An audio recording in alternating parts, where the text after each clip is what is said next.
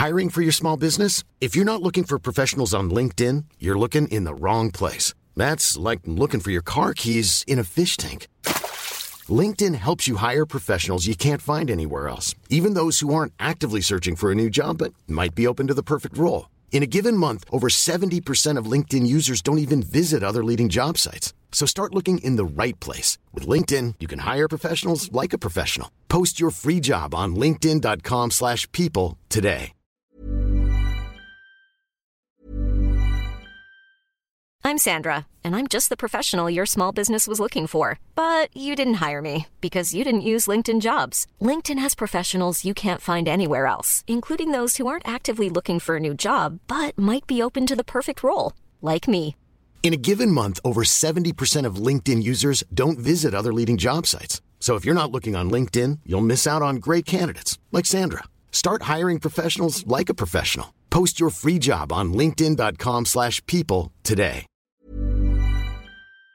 Les amis, bienvenue, j'espère que vous allez tous très bien, très très content de vous retrouver pour cette nouvelle vidéo, la troisième de la journée, après avoir parlé de l'OM de Longoria en début de matinée, puis enchaîné sur le Chelsea de Todd Bowley, est-il l'ennemi du foot? Tout ça c'est en ligne sur la chaîne depuis quelques heures si ça vous intéresse, mais ce soir, j'avais envie de revenir sur le match que j'ai regardé, ce Betis-Barça au Benito Villamarine, remporté 2-1 par les hommes de Xavi, un but de Rafinha à la 65e, un but de Robert Lewandowski sur corner à la conclusion d'une jolie tête de Ronald Araujo à la 80e, un but contre son camp de Jules Koundé, dont on va reparler. Et juste ce Barça de championnat, qui est désormais, on voit Alejandro Balde, homme du match, euh, Marc-André Terstegen et Frankie de Jong qui se congratulent, on va regarder les chiffres dans quelques minutes, mais ce Barça qui donc conclut la phase allée en attendant le match du Real Madrid de demain contre Valence, le Barça qui conclut la phase allée avec 50 points, une seule petite, une seule petite défaite, pardon, 7 buts encaissés, 8 longueurs d'avance sur le Real, en attendant donc le match de demain. Et bah ce Barça de Liga, ce Barça de championnat routinier, qui est sur 4 victoires consécutives en championnat, il méritait, je trouve, qu'on s'y attarde, qu'on en dise quelques mots. Parce qu'ils sont très très bien partis pour remporter un titre qui leur échappe depuis quoi 4 saisons minimum maintenant, il me semble c'est 2018-2019 le dernier titre du Barça. Donc euh, ouais, ça mérite qu'on en dise quelques mots. Et ce match, au Benito Villamarine contre un Betis qui était avant le coup d'envoi sixième, il me semble, à quoi trois longueurs du top 4. Et bah c'était pas un match évident à les remporter. Pourtant, le Barça, je trouve, l'a nettement dominé, a été costaud et séduisant. 13 tirs à 5, 64% de possession, un seul petit tir cadré pour euh, le Betis. Bon, finalement, c'est pas le but qui marque, parce que le but qui marque, il est consécutif à eu un contre son camp de Jules Koundé. Mais j'ai trouvé un, Barça assez séduisant et on va en reparler contre un Betis qui était pas mal aussi. Euh, le petit Aitor Ru- Ruibal sur son côté, là, c'est très très costaud défensivement. Et euh, je vous ai mis le 11 là. Canales, je trouve, a été extraordinaire. Bon, moi, j'ai une petite tendresse pour le Betis. J'en ai fait une vidéo il y a quoi 3 ans maintenant. Et ce Benito Villa- Villamarine avec euh, le chant du début et tout, c'était un vrai kiff de retrouver ça. Carvalho Guido dans l'entrejeu. Fekir qui est retrouvé du temps de jeu après sa blessure. Et côté avec Iglesias en pointe bien sûr, et côté Barça, on avait Robert Lewandowski qui faisait son retour de suspension, et ensuite toujours l'animation toujours très intéressante de Xavi avec quatre milieux de terrain centraux, mais en l'occurrence Gavi sur l'aile et Pedri qui était très très haut, euh, Rafinha aussi de l'autre côté, Koundé, Arro, Christensen, Baldé et donc Ter Stegen. Ça c'était pour le 11 du Barça, et cette petite image au début entre Pedri et Gavi, on commence à en voir de plus en plus, elle respire le foot. Et elle a respiré le foot parce que Xavi et le système Xavi a très très bien fonctionné initialement.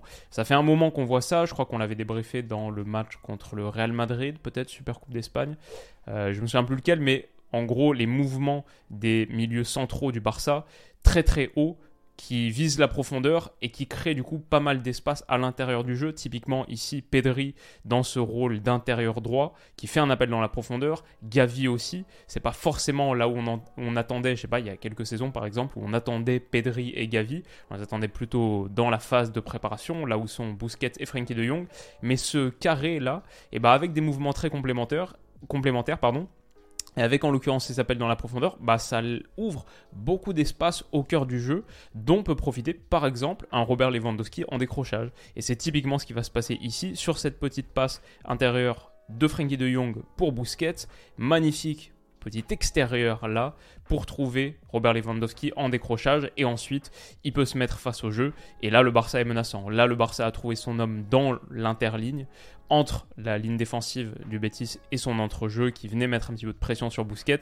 Là, ça peut être très dangereux et je pense que Lewandowski fait le mauvais choix sur l'appel là dans la profondeur de Bousquet, de, euh, pardon, de Pedri. Il y a sans doute un bon petit ballon à mettre euh, fusant.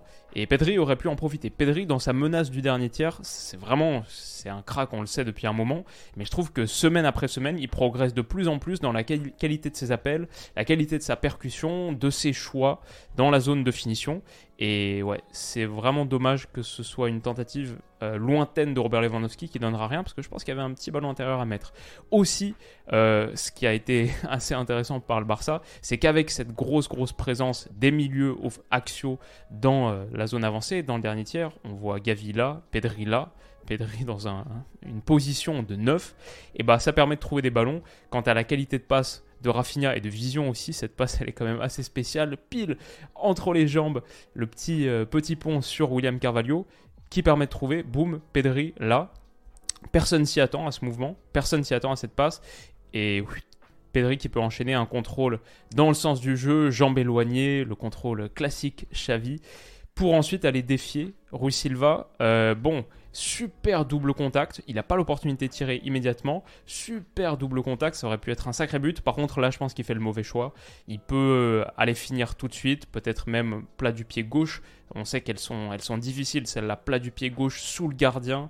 Euh, il n'a pas trop le temps d'aller plonger, d'aller la chercher mais il décide de dribbler. Il essaye d'éliminer le gardien. Bon, il n'a pas forcément le, coup de rein pour le passer.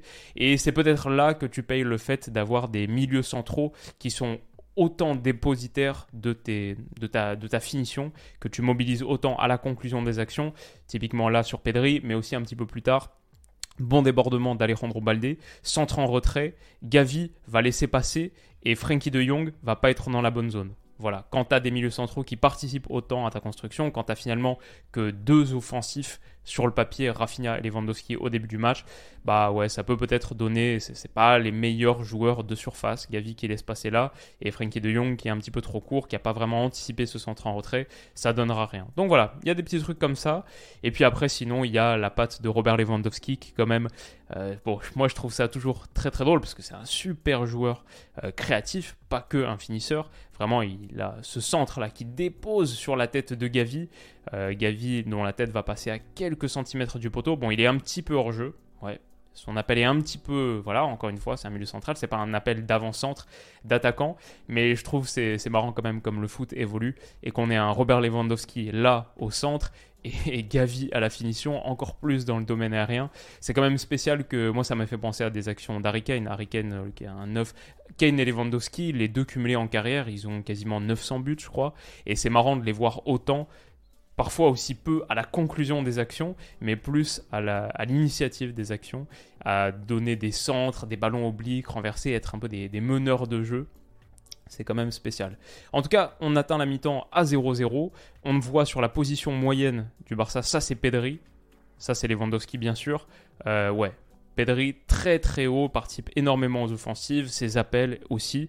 Et sinon Gavi qui sur le papier était l'ailier gauche, bon il est dans la même position que Rafinha, grosso modo ça c'est le très offensif. C'est juste que voilà, euh, Pedri beaucoup beaucoup plus haut. Euh, voilà, Balde, Koundé ici, Balde un petit peu plus haut que Koundé logiquement.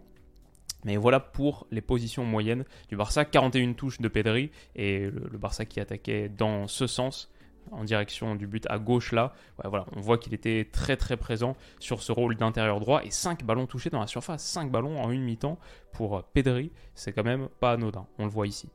Euh, finalement, c'est Alejandro Balde qui va débloquer ce match. Alors, pas tout de suite à la 48e minute, mais sur ce centre en retrait, encore une fois pour souligner Pedri touché dans la surface, son sixième ballon euh, touché dans la surface du match à la 48e minute, se retourne, sa frappe pied gauche, elle est sauvée par Rui Silva, euh, mais vraiment d'une belle, belle manchette. Ça, c'était beau geste, belle action.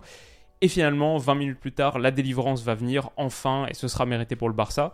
Elle vient d'un mouvement d'abord de Gavi, percussion, balle au pied. Je trouve que Gavi comme Pedri n'hésite pas à aller percuter, même s'il n'y a pas forcément beaucoup de monde devant, pas forcément tant de soutien que ça. Ils n'hésitent pas à aller casser des lignes eux-mêmes, euh, et même dans des positions assez hautes. Ce qui est intéressant, en l'occurrence, ça permet au Barça de, de jouer un coup franc et de le jouer vite. Finalement, plutôt dans la zone où il y a la faute. Euh, sur le live, je pensais que euh, Frankie de Jong l'avait pris bien à côté de la zone, mais en fait, euh, non, c'est la faute, elle est là, et ouais, Frankie prend le coup franc là, donc c'est assez classique. Simplement, Betis est un petit peu démobilisé, et Alejandro Balde va pouvoir être trouvé dans la profondeur.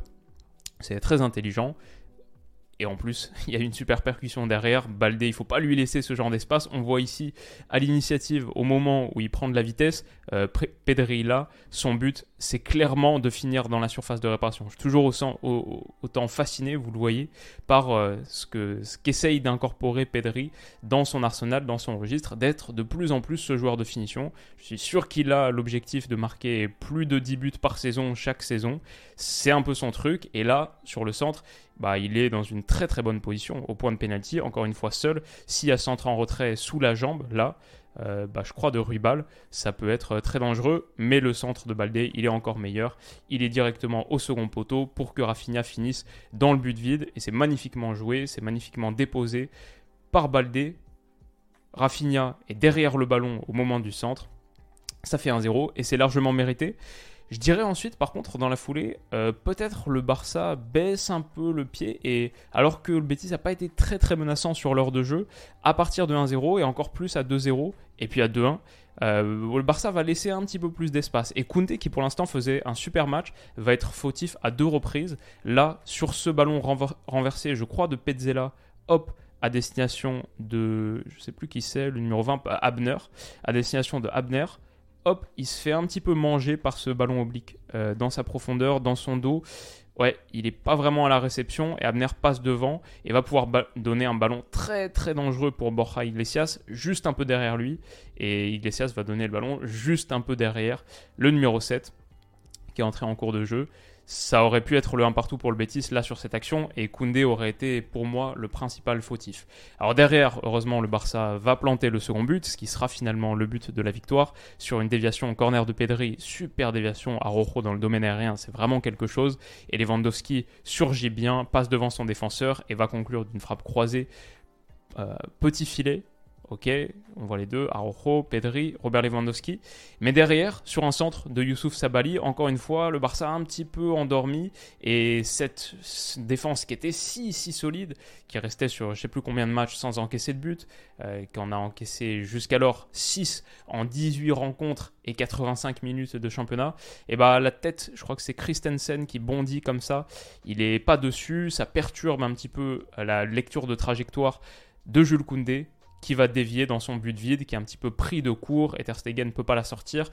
Donc euh, ouais, finalement, même si euh, c'est, elle n'est pas évidente celle-là, bah, ça reste quand même un but, un but contre son camp que je trouve assez évitable pour le Barça collectivement et même pour Jules Koundé, Jules Koundé individuellement. Peut-être que s'il réagit un peu plus vite, il peut simplement la dégager, le, mettre son pied gauche en opposition. Et derrière, en plus, le Betis a été assez menaçant. Donc, euh, ma conclusion sur ce match, c'est costaud, un Barça séduisant, balle Betis, et met le Real Madrid sous pression. Mais les toutes dernières minutes, il faut quand même les regarder avec un petit peu d'alerte pour le Barça. Il y a eu cette petite démobilisation et une petite frayeur sur la fin avec ce centre là, Canales qui l'a fait fuser juste devant la ligne de Ter Stegen, personne pour la reprendre. Bon, ça fait quand même 2-1 pour le Barça et pour moi, malgré le fait que le Betis soit un petit peu énervé au coup de sifflet final, bah, c'est une victoire que je trouve nettement méritée. Euh, ça reflète la physionomie du match, ça reflète ce qu'on a vu. Et voilà, mais attention aux petites sautes de concentration sur des gros gros matchs comme ceux qui arrivent. Ça peut coûter cher. Déjà Séville dimanche soir. Alors j'hésite beaucoup entre celui-là et quand même le derby de Milan. Je ne sais pas ce que je vais regarder, ce que je vais débriefer. Mais la raison pour laquelle je me plug un petit peu plus sur le Barça récemment, c'est déjà en Liga, c'est quand même un print assez fort ce qui est réalisé. Et puis, il y a cet affrontement d'Europa League que j'attends de pied ferme. Barça-Manchester United, jeudi 16 février au Camp Nou à 18h45. Et ensuite, Man United-Barça, le retour à Old Trafford la semaine d'après. Ça, j'attends. Ça va être très, très, très intéressant. En plus, avec United qui revient bien. Et derrière, bon, bah, on a un Classico dans un peu plus d'un mois. Un mois et demi en Liga. Et dans un mois tout pile en Coupe du Roi. Donc il y a de belles échéances qui arrivent pour le Barça et il faudra être concentré du début à la fin, mais ce qu'on voit grosso modo, c'est positif. Dites-moi ce que vous en avez pensé. 50 points au bout de 19 journées. Est-ce que vous voyez le Barça champion? 7 petits buts encaissés en 19 journées. À quel point est-ce que la défense catalane vous impressionne? Est-ce qu'il y a des failles? Mais des choses qui marchent très très bien. Dites-moi tout ça en commentaire. Merci de votre soutien toujours renouvelé. Troisième vidéo de la journée. Comme je disais, en février, il y aura plus de vidéos sur la chaîne que de jours. Une trentaine de vidéos, je pense. Et euh, j'espère qu'elles vous plairont toujours autant. Merci de votre soutien, les amis. N'hésitez pas à mettre un pouce bleu si ça vous a plu, à vous abonner à la chaîne pour pas rater toute la suite du programme. Prenez soin de vous et à bientôt. Bisous. Even when we're on a budget, we still deserve nice things. Quince is a place to scoop up stunning high-end goods for 50 to 80% less than similar brands. They have buttery soft cashmere sweaters starting at $50, luxurious Italian leather bags, and so much more. Plus, Quince only works with factories that use safe, ethical, and responsible manufacturing. Get the high-end goods you'll love without the high price tag with Quince. Go to quince.com/style for free shipping and 365-day returns.